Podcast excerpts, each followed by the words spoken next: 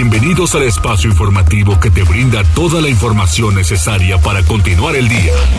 Mariloli Pellón, Osair Viveros y el mejor equipo de reporteros y especialistas son tu enlace con lo más relevante de Puebla, México y el mundo. Tribuna PM, tu enlace.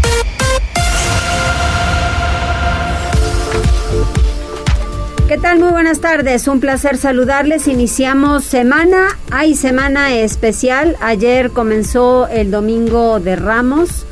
La Semana Santa debe llevarse a cabo tranquila, de mucha reflexión, en donde pues no comamos carne humana con la lengua. De verdad que eh, empecemos a portarnos bien, empecemos a ser solidarios, a respetar de verdad es una semana importante. Si lo llevamos al, término de la reflexión, de las buenas acciones, como deberíamos hacerlo, pues hombre, esta semana da para mucho y da para bien.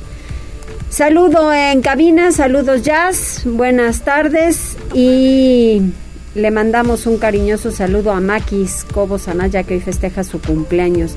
Tenemos líneas telefónicas. ¿Cuáles son, Jazz? Tenemos, este, bueno, antes que nada, buenas tardes, Dolly. ¿Cómo te va? Muy bien, aquí andamos. ¿Por dónde andamos comunicándonos con la gente? Se pueden comunicar con nosotros a nuestro WhatsApp, que es el 22 22 eh, 90 38 10. También 22 23. 22 23 90 38 10. Ese es el WhatsApp, tienes razón. Y el teléfono en cabina es el 22 22 42 13 12. Y también estamos en redes sociales en las páginas Twitter y Facebook de Código Rojo, La Magnífica Tribuna Noticias y Tribuna Vigila. Muchas gracias. Vamos a las tendencias. Qué te encontraste? Pues mira, Loli, hay varios temas y el primero de ellos pues, tendría que ser eh, el asunto de la revocación de mandato que se ocurrió el día de ayer eh, domingo. El presidente López Obrador en su conferencia matutina eh, aseguró que el INE hizo trampa y boicot por poner pocas casillas y aparte alejándolas de la gente. También dijo que el porcentaje para hacer la vinculatoria, que ahorita es del 40%, debería ser menos porque si no eh, las consultas no tendrían caso, que debería ser, bueno, él propone que debería ser de un 20%. También, eh, bueno, en otros temas también muy lamentables, Tultepec es eh, tendencia en redes sociales, ¿por qué? Porque sucedió una masacre este día, todas las víctimas, bueno, ocho personas fueron víctimas en, un domicilio. La Fiscalía del Estado de México informó a través de redes sociales que inició la una carpeta de investigación respecto al homicidio por disparo de arma de fuego de ocho personas. De las víctimas, seis eran mujeres, eh, dos eran hombres. Entre ellas, lamentablemente, hay cuatro menores de edad. Y cerramos ya con otra tendencia un poquito más alegre y es que si no tiene nada que hacer en estas vacaciones de Semana Santa, durante este fin de semana se liberaron todas las películas de James Bond, la gente 007. Digo, yo no he visto todas, pero la verdad están bastante entretenidas. Esto puesto es en Amazon, Amazon Prime. Eran películas muy exclusivas que eran, eh, tenías que pagarlas, pero ahí está la opción para disfrutar en familia en estas vacaciones. Aparte son películas, digamos que un tanto no tan violentas, más que acción que otra cosa. Y hasta aquí lo más importante que encontramos en Tribuna Noticias Loli. Muchas gracias. Oye, y fíjate que viene a colación también sobre el asunto de Emilio Lozoya, en donde hay un tuit eh, que no tiene desperdicio de Lourdes Mendoza porque hace énfasis en lo que si con el PRI era corrupción, pues esta es la impunidad. Dice exactamente son iguales, que conoce bastante bien el caso, ¿no? Sí, y que Lourdes es eh, e-, ella, evidenció que Emilio Lozoya estaba en un restaurante muy lujoso en la Ciudad de México. Sí, sí, sí, que dijo mentiras sobre ella al final también, ¿no? sobre un bolso que le había mandado y dice cuál y en dónde. O sea, no, no hubo tal. Eh, dejemos de decir tonterías y dejemos de decir que a mí me compraron en algún momento, ¿no? Porque le pega, pues porque es periodista. Sí, pero bueno, ahí están las tendencias que podemos encontrar entre buenas noticias. Muchas gracias. De nada, Loli.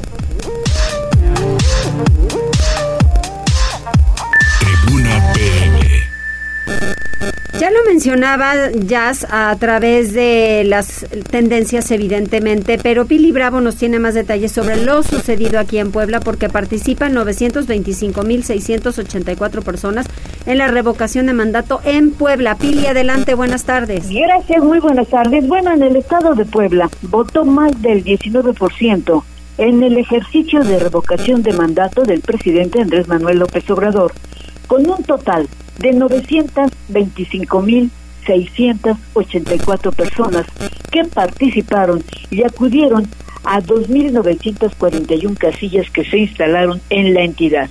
En la sesión de Consejo del INE celebrada esta mañana, se confirmó que los ciudadanos que votaron por el que siga el presidente fue de 840.964 personas, mientras los que optaron porque se revoque el mandato fue de 59.962, que representan apenas el 6.4%. Hubo un total de 24.700 votos nulos. El programa de resultados preliminares arrojó entonces que en el Estado participaron 19.6% de la lista nominal en el Estado, que está integrada por 4.700.000 personas del el padrón electoral de la entidad. Se informó por parte del Consejo que eh, pues en las juntas distritales se cotejaron las 2.531 paquetes electorales que fueron recibidos en tiempo y en forma. Afortunadamente, todo este proceso pues terminó de manera tranquila y lo más importante, participativa. En la sesión se habló, eh, pues agradeciendo al representante de Morena, Alfonso Bermúdez, quien agradeció a los ciudadanos haber concurrido a las mesas de consulta y al gobierno del Estado por haber desplegado elementos de seguridad que mantuvieron vigilancia durante la jornada, que repito, terminó en orden y en paz. El reporte del INE. Muchas gracias. Oye, Pili, pero a ver, la cuarta ola de COVID en temas eh, interesantes sobre salud.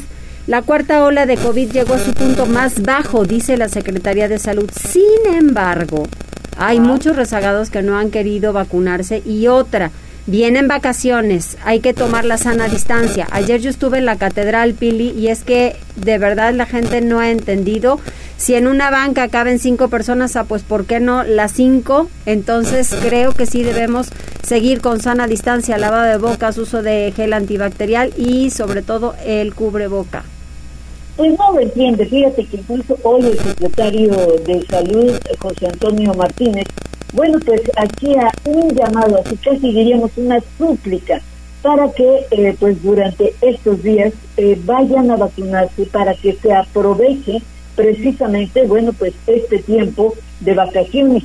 Los servicios de salud reportan que el COVID sigue a la baja en el estado y durante el fin de semana, fíjate, solamente se presentaron 32 nuevos contagios y una sola defunción. Pero a la fecha, los casos acumulados de COVID y sus variantes suman 156.500 casos.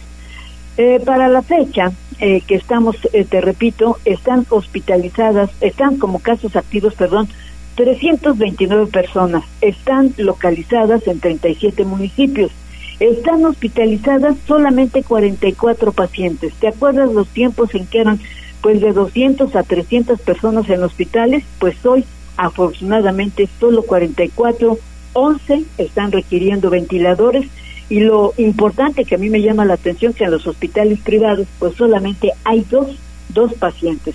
La mayoría está o en el Seguro Social o en el hospital de la Secretaría de Salud. Las defunciones acumuladas durante la pandemia ya suman 17.124 y repito, solo el fin de semana hubo una, pero esto no quiere decir que hay que descuidarse en este periodo vacacional.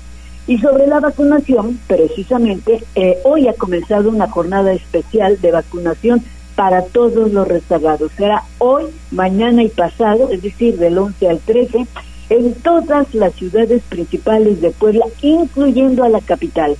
José Antonio Martínez, te repito, hacía un llamado, una súplica a los rezagados, pues para que aprovechen esta campaña, esta jornada especial de vacunación que se efectuará, repito, en la capital, ya sabemos, en los principales hospitales, así como en las ciudades principales del estado. Ese es el reporte sanitario. Mariloli. Muy claro, muy claro. Pili, muchísimas gracias. Volvemos contigo un poco más adelante. Vamos ahora con Gisela, porque qué care, pues hay que moverse, hay que mover el cuerpecito. Y Margarita, la diosa de la cumbia en Puebla, con motivo del aniversario 491 de la ciudad. Gise.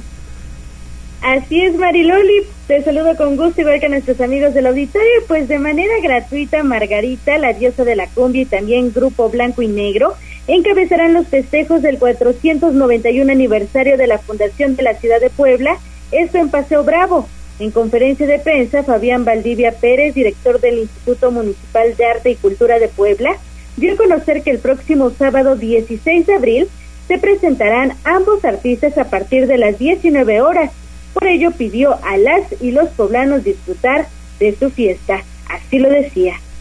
Eh, siguiendo las instrucciones del presidente Eduardo Rivera y toda vez que la fundación de nuestra ciudad tiene que ser un motivo de alegría y de fiesta, este sábado 16 de abril a partir de las 8 de la noche se presentará en el Paseo Bravo, en la 13 Sur, sobre la avenida Juárez, eh, Margarita, la diosa de la cumbia, va a ser eh, el baile de fundación para estar alegres. este, este baile de fundación comienza desde las 7 de la noche con el grupo Blanco y Negro, pero como les decía, a las 8 de la noche tendremos a Margarita hasta las 10 un concierto de dos horas. Sobre la limpieza, Miriam Maravián Cutoleng, titular del organismo operador del servicio de limpia, refirió que colocarán dos contenedores y también implementarán el mismo número de cuadrillas extraordinarias, esto para garantizar el orden en la zona. También Marilori te comento que aunado a lo anterior, el director del IMAC anunció que el miércoles 20 de abril se reanudará la tradicional Feria de la Gordita, eso en la Junta Auxiliar de la Resurrección, de ahí que apeló a la participación de las y los ciudadanos, ya que es una buena oportunidad para abonar con la responsabilidad correspondiente a la reactivación económica. Es importante mencionar que el 16 de abril, en el marco de estos festejos de la Fundación de la Ciudad de Puebla, se realizarán también otras actividades, entre ellas Noche de Museos y también el Festín Poblano en el Parque del Carmen.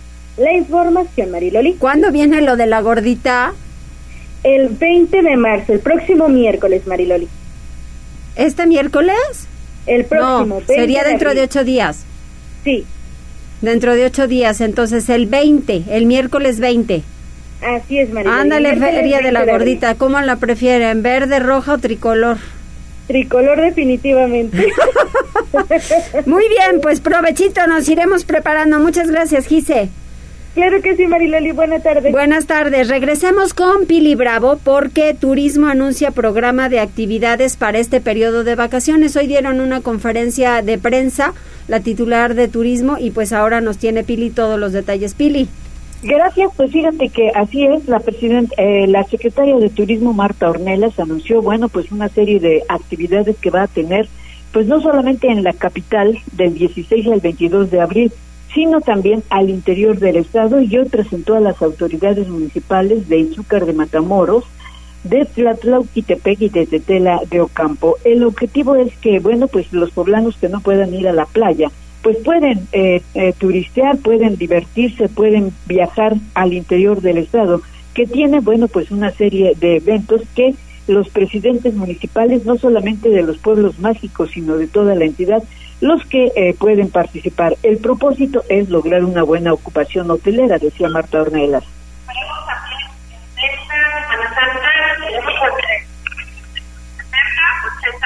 Esperemos que llegue un 80% de ocupación hotelera, que es uno de los indicadores más fuertes en el tema de turismo.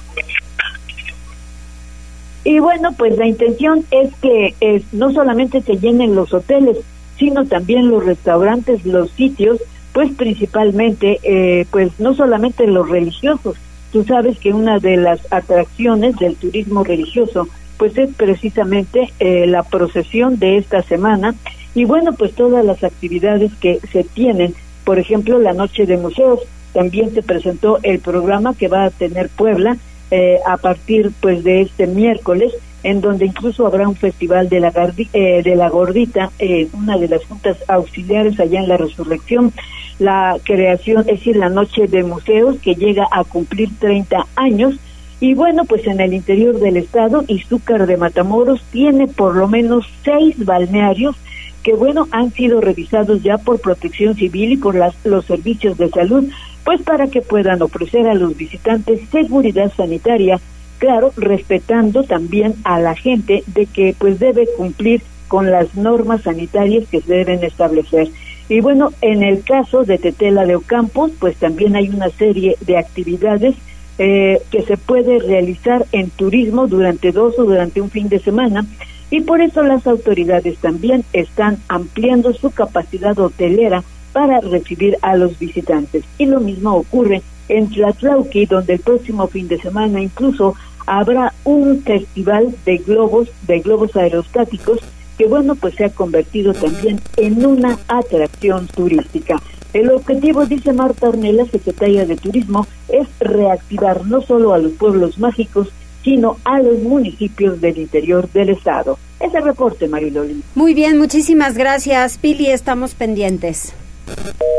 Vamos con Alfredo Fernández porque están exigiendo justicia para el caso de Jorge Daniel, quien falleciera atropellado en San Manuel la semana pasada. Adelante, Alfredo. Maribel, muy buena tarde y buena tarde a todo el auditorio. Así es, la mañana de este lunes, cerca de 20 personas acudieron a las instalaciones de la Casa de Justicia para Adolescentes, ubicada en Boulevard Atlixco, junto al Centro de Reinserción para Menores, donde exigieron al juez que lleva el proceso de Jorge Abraham sea juzgado como un adulto, ya que está a dos meses de cumplir los 18 años y por las diversas agravantes que existen en este caso. Vamos a escuchar algunas de sus exigencias.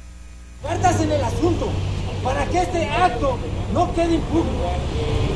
Porque este joven que está a dos meses de cumplir su mayoría de edad debe de ser responsable por sus actos y la justicia tiene que hacer lo propio para que este tipo de casos no sigan sucediendo. Le hacemos el atento llamado a nuestro gobernador y pues así es, eh, recordemos que este lamentable accidente ocurrió el domingo 3 de abril sobre la lateral de la avenida San Claudio, minutos antes de las 22 horas del domingo, cuando el joven Jorge, Jorge Abraham circulaba a bordo de una camioneta y al llegar a la altura de la calle Río Conchos impactó por detrás a otra camioneta que estaba estacionada, la cual salió propulsada y posteriormente atropelló al conductor de la moto. Esta persona falleció y lamentablemente, bueno, falleció en el hospital y bueno, este día se llevó a cabo la audiencia de imputación y según los primeros datos proporcionados por fuentes cercanas al caso, no llegaron a ningún acuerdo y se espera una audiencia más para continuar el proceso. Hasta aquí la información. Muchísimas gracias, gracias Alfredo. ¿Cuáles son las vías de comunicación, Jazz? Tenemos el teléfono en cabina que es el 22 22 42 13 12 y el teléfono en WhatsApp que es el 22 23 90 38 10 o nos pueden dejar un mensajito a través de nuestras redes sociales que estamos en el Facebook Live. Muy bien, fíjese que hay también un caso importante que les voy a compartir porque hay tres jovencitos que están extraviados, salieron a andar en bicicleta, dejaron dicho en su casa que iban ayer a la zona del aguacate a unas cascadas que hay por ahí. Bueno, pues el caso es que son tres hermanos que están perdidos, sus nombres son Marco Airam Pérez Robles, mucho nos va a ayudar la gente, quienes viven o, pues conocen la zona del aguacate para que puedan compartirnos si tienen alguna información. Raúl Osmar Pérez Robles y también Uriel Jairo Pérez Robles. Yo subí esta mañana un tweet con sus fotografías para que yo sé que siempre hay gente solidaria y que si nos están escuchando por esa zona nos puedan dar algunos datos. Si vieron a estos tres jovencitos, son hermanos, le digo, ayer salieron, no han regresado a su casa, sus papás no tienen datos sobre ellos y ya ven que de repente se pierde la señal por esa zona. Entonces, ojalá que por favor nos puedan nos puedan compartir si tienen algunos datos, ya están enterados en la Fiscalía, Protección Civil Municipal, Así que pues ojalá, ojalá pronto puedan dar con ellos. 14 horas con 20 minutos, ojalá seamos una muy buena opción de compañía si ya están comiendo provechito y nos escuchamos al regresar del corte. Enlázate con nosotros. Arroba Noticias Tribuna en Twitter y Tribuna Noticias en Facebook. Ya volvemos con Tribuna PM. Noticias, tendencias y más. Estamos de regreso. Tribuna PM, tu enlace. Continuamos en Tribuna PM, 14 horas con 23 minutos. En la línea telefónica, el maestro Marco Antonio Arcega Domínguez, responsable del área de gestión de la Universidad de Adultos de la Benemérita Universidad Autónoma de Puebla. ¿Cómo está, maestro? Muchísimas gracias, Mariloli. Gusto en saludarles y gracias por el espacio. Muchas gracias a usted. A ver, cuénteme qué hay con los adultos mayores. Fíjese que, sobre todo hablando de una universidad, pues como que nunca pensamos que puedan haber algunos programas o, parte de atención a este grupo vulnerable. Y ustedes sí, cuéntenme de qué se trata. Pues estamos en la edición número 19 de esta oferta que la Universidad para Adultos de la Benemérita Universidad Autónoma de Puebla pone a consideración de esta, como bien comentas, Mariloli, pues de este grupo de personas que pues están, hemos identificado que están interesados en mantenerse actualizados, activos en los diferentes ámbitos, ¿no? En lo físico, en lo mental, en lo emocional, en lo cultural.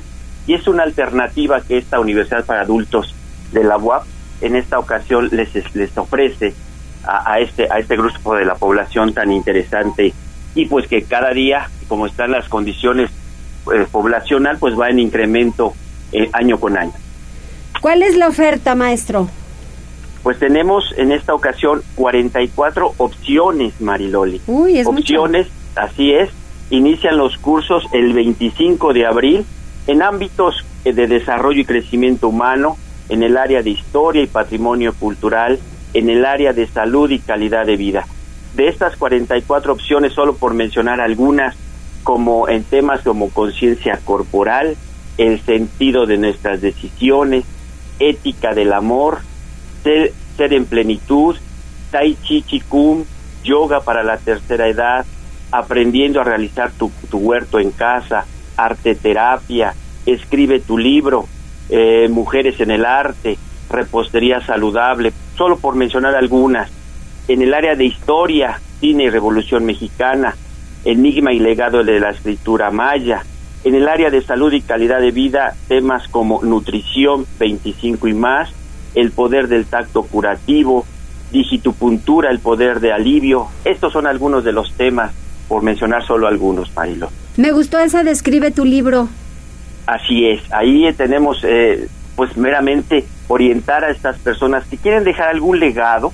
Sí, claro. exactamente, que es tan, tan valioso estas historias de vida que estas personas, desde luego, con su valía, con todo esto que han vivido, pues es muy, muy interesante y les ha parecido, de verdad, es la cuarta eh, ocasión que estamos ofreciendo este, este, este curso de Escribe tu libro, Marilo. ¿Sabe por qué me gustó? En muy pocas ocasiones y sobre todo ahora con esto de la tecnología, usted va a cualquier restaurante ahora que se puede o no importa, la reunión en casa ¿Cuántas abuelas, cuántas eh, eh, mamás no quitaron los celulares a la entrada porque a la hora de comer pues mejor nos comunicamos por el celular, ¿está de acuerdo? Entonces platicamos muy poco, no nos enteramos y tal vez el abuelito, la abuelita tiene una gran historia de, ay, apenas nos venimos a enterar. Sí, sí, sí, estas historias de vida que, que, valen mucho la pena dejar estos legados, que hay gente que le interesa dejar esos legados, pues a, como bien comenta Mayroli, pues a los nietos, a los hijos. Pues es, es, muy interesante. Desde luego que sí, sí es importante. Entonces estamos en la edición número 19, María. 19. A ver, y también me gustaría preguntarle algo porque estamos en la referencia de, uy, ¿hace cuánto no nos vemos? Pues la pandemia es la, la que marca la pauta, ¿no? Pues márcale dos años, ¿no? Por lo menos. Así es, Entonces estamos en esta situación tan terrible que la, la condición psicológica, para mí, ha sido de lo más importante y sobre todo en adultos mayores, porque si recuerda que en un principio de pandemia eran a los adultos a los que había que cuidar en exceso, es que no se les acerquen los nietos, es que no los vamos a visitar y cayeron en una depresión grandísima. Entonces creo que este tipo de opciones hoy en día pueden ser muy importantes en su vida. Eh, para, eh, para este tipo de abordando esto esto que comenta Mayroli con mucha con mucha puntualidad estamos ofreciendo un nuevo curso que no lo no lo mencioné, pero que me da la oportunidad de comentarlo. Se llama La otra pandemia, duelos no resueltos. Y que pues atiende a esta cuestión de que, pues sí, este, las personas pues buscan una, una alternativa para sanar esas partes tan, tan dolorosas.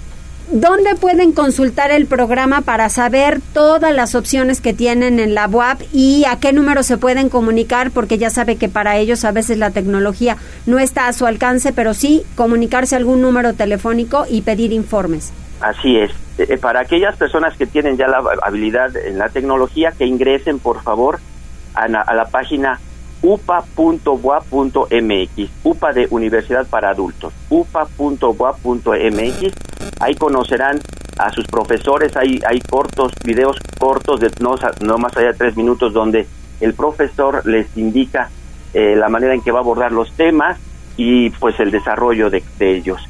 Ahí, ahí por favor, upa.boa.mx. Y para aquellas personas que requieren ya una atención más, más cercana, por favor, eh, a los teléfonos siguientes. Al 22 22 29 55 00 en las siguientes extensiones. 1553 a la 1556, a las 1656, por favor. Repito el teléfono, por favor. 22 22 29 55 00 en las extensiones 1653 a la 1656. Y pasando esta semana, por favor, ya estamos en nuestras oficinas, por lo que todavía este eh, sí es mucho la intención que nosotros tenemos de atender a los a los adultos mayores de una eh, una atención más personalizada en 11 Sur 4701 Colonia Reforma Aguazul. Ahí están las instalaciones de la Universidad para Adultos Marilón. Ay, me gusta, me gusta la propuesta y qué bueno que sea para este grupo de adultos mayores que en muchas ocasiones, y lo hemos visto, eh, se dedican a estudiar ya que entregaron a hijos, que ya lograron consolidar pues aquellos con trabajos con, con temas académicos importantes y que dicen pues ahora sí me voy a dar otro tiempo para mí y hay que ejercer y hay que ejercitar, eh, más bien ejercitar la mente y creo que esta es una extraordinaria opción. Pues maestro Marco Antonio Arcega Domínguez, muchísimas gracias por comunicarse con nosotros y ya saben que aquí estamos dispuestos para dar a conocer a la gente lo que les funcione y les funcione bien. Muchísimas gracias por el espacio, Mariloli, y ojalá se animen a inscribirse, por favor. Los, los esperamos con toda, con todo, con todo entusiasmo también, como ellos se lo merecen. Muchísimas gracias, maestro. Muchísimas gracias, Mariloli. Gracias por el espacio. Le mando un abrazo, que esté muy bien. Va de regreso. Gracias. Tribuna PM. Y pues obvio, lunes de Semana Santa bajó un poquito el tránsito vehicular, poquito. Ya a lo mejor entre jueves y viernes estaremos mucho mejor, pero pues vámonos preparando porque para el regreso a clases después de las vacaciones va a estar insoportable. Uciel López, ¿qué tienes en este momento? Hola, muy buenas tardes. Los saludo con mucho gusto y a todo el amable auditorio de Tribuna PM. Desde las instalaciones de la Secretaría de Seguridad Ciudadana compartimos el reporte vial en este lunes encontrarán tránsito fluido en la 31 Poniente desde Boulevard Atrisco hasta la 5 Sur y sobre Boulevard Circunvalación entre la 24 Sur y la 16 de septiembre. Además, hay buen avance en estos momentos sobre Boulevard 5 de Mayo desde la 10 Oriente hasta la 31 Oriente. Por otra parte, amigos, tomen sus precauciones ya que se registra carga vial sobre prolongación de la 14 Sur entre la 95 Oriente y Boulevard Municipio Libre y sobre la 19 Sur desde la 27 Poniente hasta la 41 Poniente. Asimismo, hay ligero tráfico sobre Boulevard Norte entre la Avenida 15 de Mayo y Boulevard Carmen Cerdán. Les recordamos que por obras de rehabilitación vial se encuentra en cierre de la circulación sobre la 16 de septiembre entre la 105 y 109 Poniente. Como vías alternas está la calle A16 de septiembre y la 2 Sur.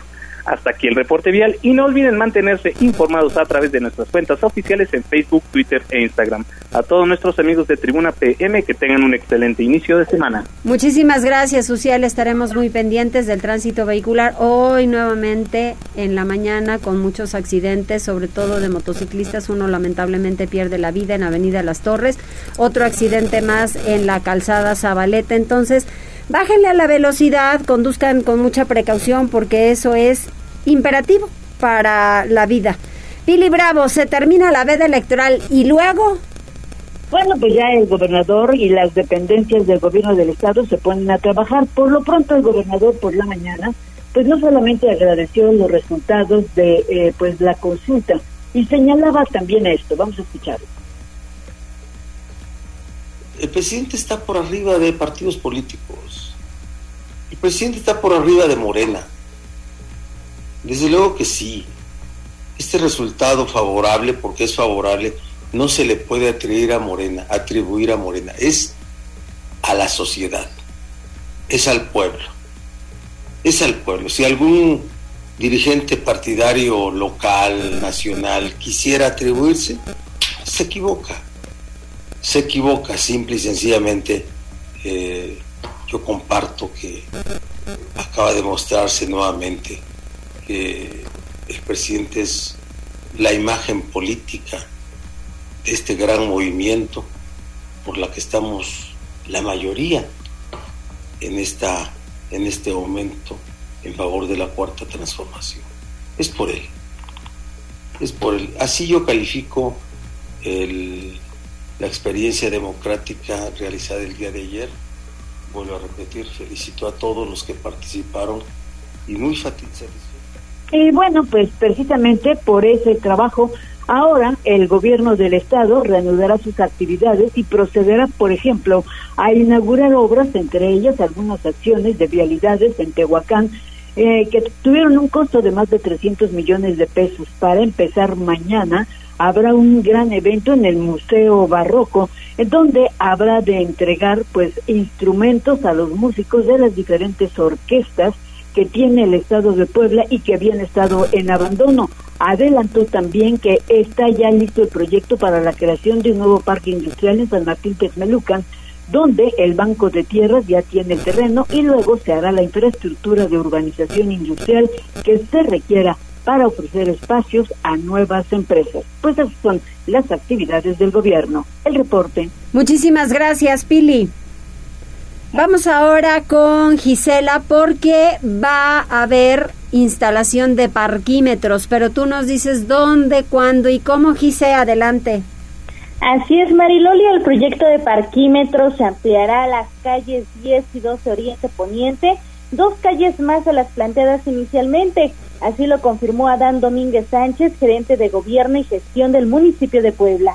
En entrevista, el funcionario reveló que a la par determinaron posponer la pinta de los cajones de estacionamiento, 4.638, hasta después de Semana Santa. Esto debido al número de visitantes que arriban al centro histórico. Precisó que no se realizará durante dicho periodo porque sería un contrasentido. Sin embargo, dijo que al concluir se implementará el plan de trabajo de señalización previamente elaborado. Así lo decía. En esta semana, que Semana Santa, es una semana fuerte para el centro histórico, es una semana de mucha visita, de mucho turismo, de muchas actividades. Lo que se ha decidido es eh, no iniciar con la pinta esta semana porque sería un contrasentido, dado que hay mucha gente, mucha visita. Entonces estaremos esperando que pase la Semana Santa ya para iniciar con los procesos de pinta en las calles. Ya se tiene el plan determinado, ya se tienen a cada una de las calles cómo se van a estar iniciando esta señalización y el proceso de licitación también ustedes saben, ya lo comentó administración, estará iniciando ya en unos días. Recordemos que eh, también eh, se ampliará a la 10 y la 12, aproximadamente 4.200 cajones los que estarán eh, disponibles en el centro histórico para los visitantes. Sobre los posibles convenios con estacionamientos para otorgar descuentos a las y los trabajadores del primer cuadro de la ciudad, dijo que continúen en diálogo con los empresarios, aunque no precisó con cuántos, eso a través de la Secretaría de Turismo y Economía. Por último, Domínguez Sánchez dejó en claro que el gobierno municipal estará a cargo de los agentes de movilidad y también de la pinta de los cajones. En tanto, la empresa ganadora de la licitación de parquímetros otorgará el servicio de los sistemas tecnológicos, esto para su operación. Cabe mencionar que Bernardo Arrubarena, titular de la Secretaría de Administración, anunció que después de Semana Santa se emitirá la licitación nacional de estos estacionamientos rotativos. La información, Mariloli. Gracias, Gise. Pues ya se va viendo, ¿no? El centro histórico de forma diferente, a donde ya se puede caminar. El asunto es que los vendedores ambulantes, pues, están proliferando hacia otros puntos. Esa es la realidad.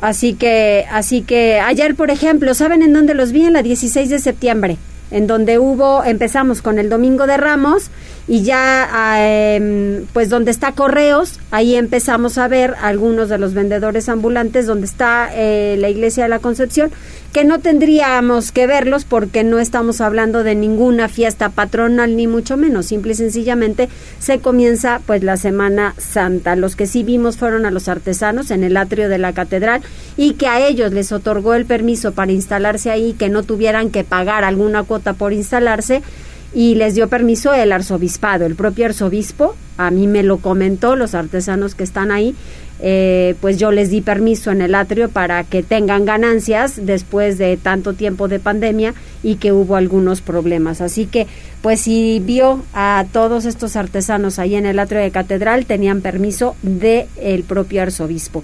Liliana Tecpanecatl, ¿cómo está? Celina va a destinar 1.400 millones de pesos para concluir obras de reconstrucción de inmuebles afectados por el sismo de 2017. Es el colmo que hasta ahorita no.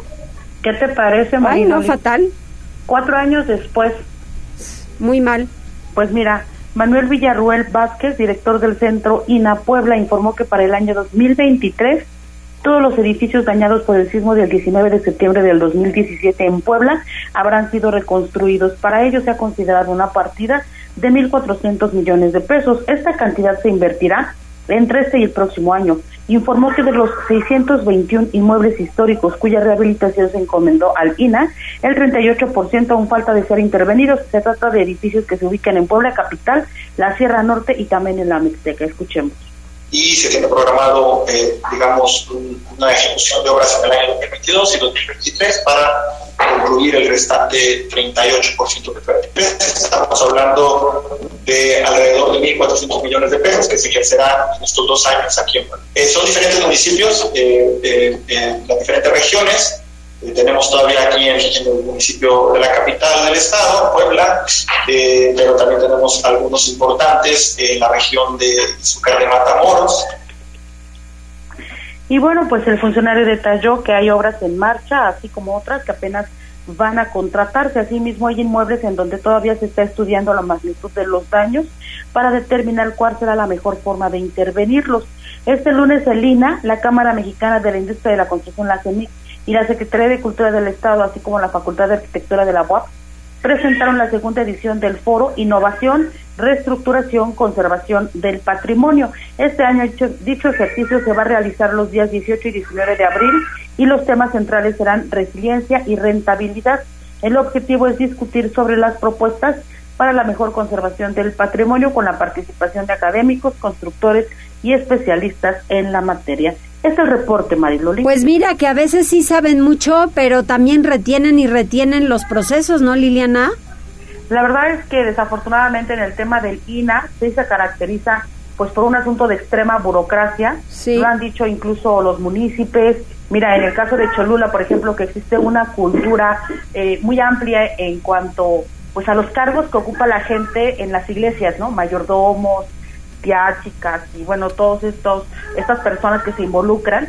Hubo gente que organizó colectas, organizó firmas, este, perdón, rifas y del bolsillo de los ciudadanos salió para hacer las separaciones de los templos, ¿no? Y después el obstáculo era que Lina les diera chance o que Lina aprobara sus proyectos. Afortunadamente hubo presión y eso que el dinero lo pusieron los mismos vecinos, por ejemplo, ¿no? Sí, claro, entonces la verdad es que es un retroceso impresionante porque detienen muchos trabajos que se podrían llevar de forma diferente. Pues estaremos pendientes, Liliana. Gracias, Ayroli. Buenas tardes. Que estés muy bien. Buenas tardes.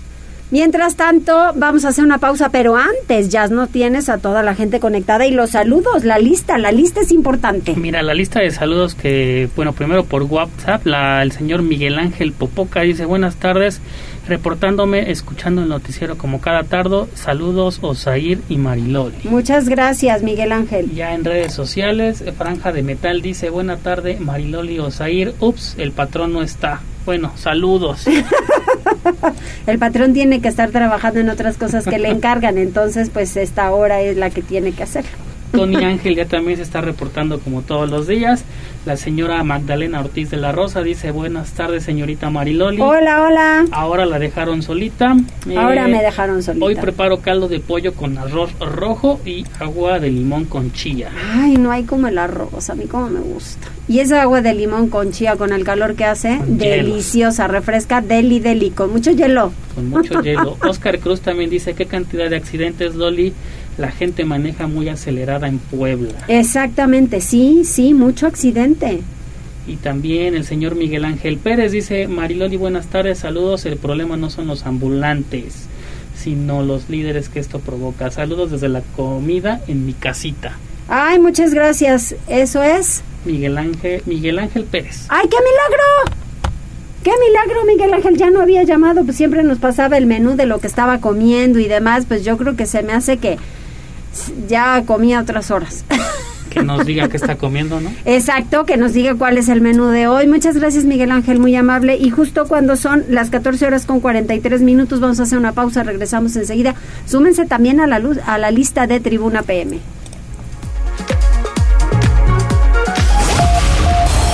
Enlázate con nosotros. Arroba Noticias Tribuna en Twitter y Tribuna Noticias en Facebook. Ya volvemos con Tribuna PM.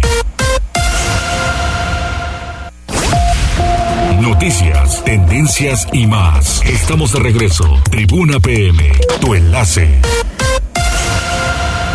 Ándale, me gusta cuando me miras. Miren, esa está re buena. Muy bien. Échenle un ojo a ver a quién. 14 horas con 47 minutos. Pili Bravo, el Instituto Nacional de Migración asegura camión de turismo con 123 migrantes centroamericanos. Sí, ya ves que no hay semana que no esté ocurriendo esto, ¿no? Durante acciones de operativo de Semana Santa, hoy fue detenido en el municipio de Palmar de Bravo un autobús de turismo que transportaba migrantes de países centroamericanos. Los agentes federales rescataron a 123 personas, de los cuales 82 provenientes de Guatemala, 12 de Honduras, 9 de Cuba, 7 de El Salvador y 13 de Nicaragua, quienes pues viajaban en un autobús turístico. La localización de estas personas con estancia irregular en territorio nacional pues derivó en estas acciones de inteligencia que está teniendo por un lado la Guardia Nacional y por el otro lado el Instituto de Migración. El operativo se puso también a disposición a dos personas mexicanas así como el autobús turístico en el que viajaban estas personas. Y bueno, corresponderá a la Fiscalía General de la República pues determinar eh, cuál es la acción eh, penal que ejercerán sobre los connacionales. En tanto, los ciudadanos migrantes fueron llevados a la estación migratoria de Puebla para su revisión médica y esperar la determinación de las autoridades centrales. Señala el Instituto de Migración su delegación Puebla que a pesar de ser periodo vacacional, se mantendrán las acciones de vigilancia en toda la red de carreteras que atraviesa la entidad. Ese es el reporte, Mariloli, de este operativo. Muchísimas gracias, Pili. Y fíjense que hoy, a propósito de los migrantes, escuchaba en la mañana que una persona en la Ciudad de México le preguntaban que si había votado ayer. Entonces dice que sí, que porque mucho se tiene que hacer por la gente que se va a los Estados Unidos. La ignorancia es atrevida. La encuesta no fue para eso. Primero documentense bien, luego por eso hay problemas, que no se fijan lo que hacen y entonces en un futuro lo van a lamentar. Pero bueno, pongan atención. 14 horas con 49 minutos. Daniel Jacome, hay una menor desaparecida y lanzan alerta Amber. Ojalá que pronto pueda aparecer. La Fiscalía General del Estado de Puebla activa Alerta Amber con el objetivo de trabajar en coordinación con la ciudadanía, medios de comunicación y autoridades a fin de agilizar la localización de Stephanie Parada Bernal. La menor, de 9 años, fue vista por última vez el 10 de abril de 2022 en el municipio de Soltepec, en compañía de su hermana, María Daniela Parada, y hasta el momento se desconoce su paradero. Una vez que la Fiscalía de Puebla tomó conocimiento, se activaron los protocolos correspondientes para su inmediata búsqueda y localización. Su media afiliación es cabello largo, lacio, color castaño claro, ojos color café claro, estatura 1 metro 47 centímetros y como señas particulares tiene un lunar en la nariz, cicatrices en la espalda por quemadura. Como vestimenta portaba suéter color blanco, pantalón azul de mezclilla y tenis negros Nike. Si cuenta con información que ayude a su ubicación, favor de comunicarse a la Fiscalía Especializada para la Investigación de los Delitos de Desaparición Forzada de Personas y Desaparición cometida por particulares a los teléfonos 2222 146405, 2222 377237 o al 5553 462516. Pues ahí están, ahí están los datos y como también ya les digo, lo importante es que las personas que están desaparecidas, sea, sea quien sea, pues puedan aparecer, que todas aquellas eh, familias, quienes no han encontrado a sus familiares por alguna u otra razón, ya ven que de repente tenemos una manifestación y otra manifestación para exigir que las autoridades se apliquen en ello. Y es que pues mucho, mucho está faltando para que esta situación pueda prosperar, para que las familias pues puedan saber en dónde están sus familiares, ¿no? O sus amigos que desaparecieron en algún momento. Aquí el año pasado tuvimos el caso de Juanito, que Juanito estaba los, los volantes y todos los comunicados por todos lados pegados, la, la familia estuvo volanteando en un fin de semana y no apareció, Juanito no apareció y yo lo conozco muy bien a Juanito, entonces él estaba más o menos en la zona de la 5 Sur y la 25 porque ahí vive o vivía, bueno, ahí está su casa, ahí vivieron muchos años sus papás y Juanito necesitaba medicina, tenía un poquito de deficiencia mental, pero nunca apareció, nunca supimos qué pasó con Juanito. Ese ese es un caso terrible porque la, la familia se queda con una angustia impresionante de saber pues en dónde está, o sea, si se fue a otro lado lo utilizaron para trata, eh, se murió y pues está el cuerpo como no identificado, en fin, son tantas y tantas cosas que yo ante eso la verdad sí me muestro sumamente solidaria y de verdad que va todo mi corazón para que la gente pueda, pueda aparecer. 14 horas con 52 minutos, información deportiva. Tribuna PM.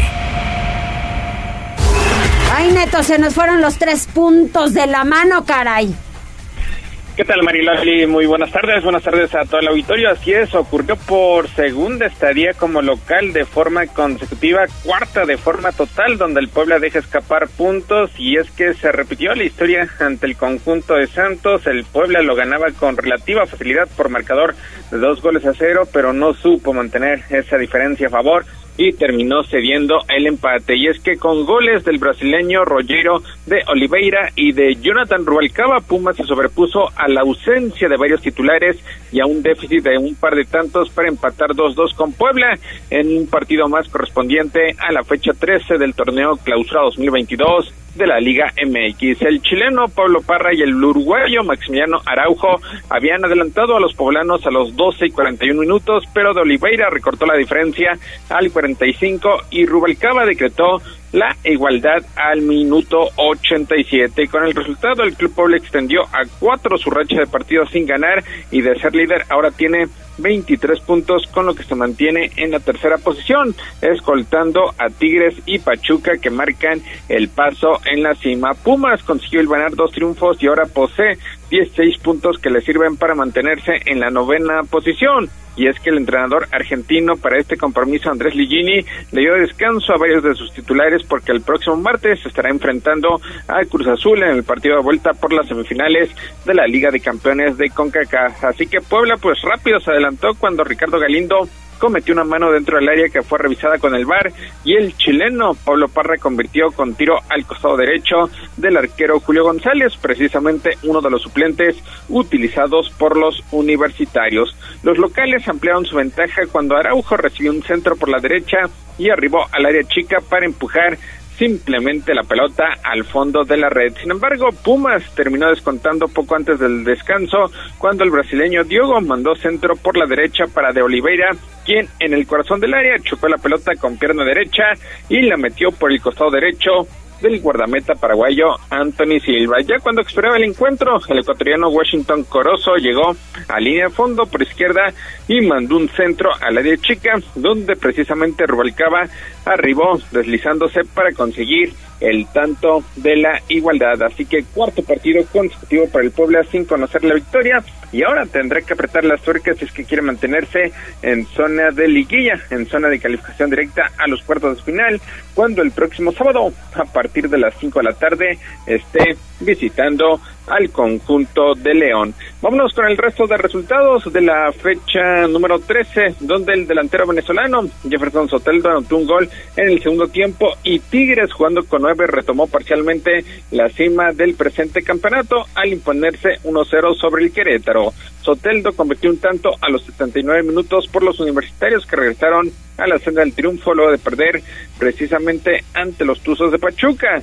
Tigres ahora suma 29 puntos y se coloca por encima de los Tuzos que tienen un punto menos, pero un partido pendiente que se estará disputando este lunes por la noche ante los Cholos de Tijuana. Los Gallos Blancos extendieron a tres su racha de encuentros sin poder ganar y se mantienen con dos unidades en la decimosexta posición de la tabla cuando resta solamente un encuentro en la tabla y es que Tigres terminó con nueve por la expulsión de Uguayala a los 35 minutos y de Soteldo a los 75 minutos solamente por quitarse la playera al momento del festejo de su anotación. Por otra parte, Alejandro, Alejandro Sendejas y el uruguayo Federico Viñas anotaron en un tramo de dos minutos en el primer tiempo y el América se enfiló a la goleada de 3-0 sobre Ciudad Juárez para trepar provisionalmente a zona de repechaje.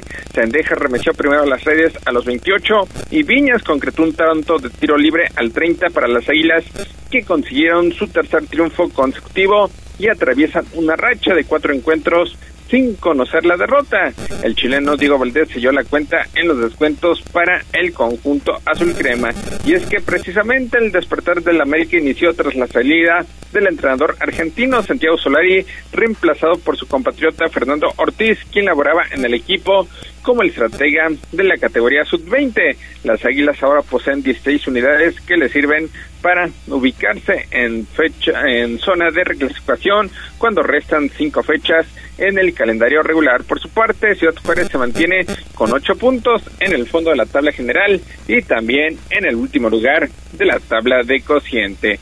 Por otra parte, el uruguayo Leo Fernández anotó en los descuentos y Toluca terminó rescatando un dramático empate de 1-1 ante Chivas que se mantienen fuera de la repesca para la próxima liguilla. El atacante José Juan Macías, quien ingresó a los 65 minutos, anotó a los 68 para adelantar a los visitantes que coquetearon con la victoria hasta que Fernández consiguió el tanto de la igualdad al minuto 20, 96. Fernández, quien regresó en este campeonato a los Diablos Rojos luego de pasar inadvertido con Tigres, acumula seis goles en el presente torneo. Toluca terminó empatando por segundo partido consecutivo. Cruz Azul también iguala a una anotación ante el conjunto de Mazatlán. En fútbol internacional, Luke de Jong resolvió in extremis con un cabezazo a las redes la victoria del Barcelona por 3-2 sobre el Levante para extender a siete duelos su recho triunfal en la Liga Española. Los azulgranas ahora cuentan con 60 puntos y un duelo pendiente para ser los escoltas del Real Madrid, que el sábado no fallaron al imponerse 2-0 al Getafe y mantenerse en el liderato. En el béisbol, los Olmecas de Tabasco derrotaron 6-3 a los Pericos de Puebla. En estos momentos, la novena verde está enfrentando a los Toros de Tijuana. Y ya para rematar, la información deportiva, el piloto de Mónaco, Charles Leclerc, ganó ayer domingo el Gran Premio de Australia, imponiéndose al Red Bull del mexicano Sergio El Chico Pérez en la tercera prueba del Mundial de Fórmula 1. Mariloli, hasta aquí lo más relevante en materia deportiva. Muchísimas gracias, Neto. Muy completa la información deportiva. Ya nos escuchamos mañana. Saludos, muy buenas tardes. Buenas tardes. Jazz, ya nos vamos. ¿Tenemos algún otro mensaje? Sí, mira, el señor Miguel Ángel Pérez dice que está comiendo un molito con carne de guajolote y arroz, además de un agua de melón y para terminar de postre, una torta de helado de nuez con chocolate. Dice, vente Mariloli si alcanzas. Ándele, muchísimas gracias. Qué rico. Pues provecho, provecho, Miguel Ángel, muy amable. Ya nos vamos en cabina. Muchas gracias. Gracias, Jazz. Adiós. Hasta mañana.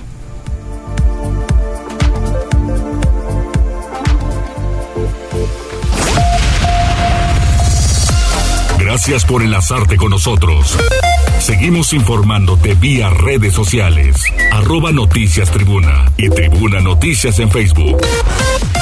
Tribuna PM es un producto de Tribuna Comunicación. Fuerza en medios.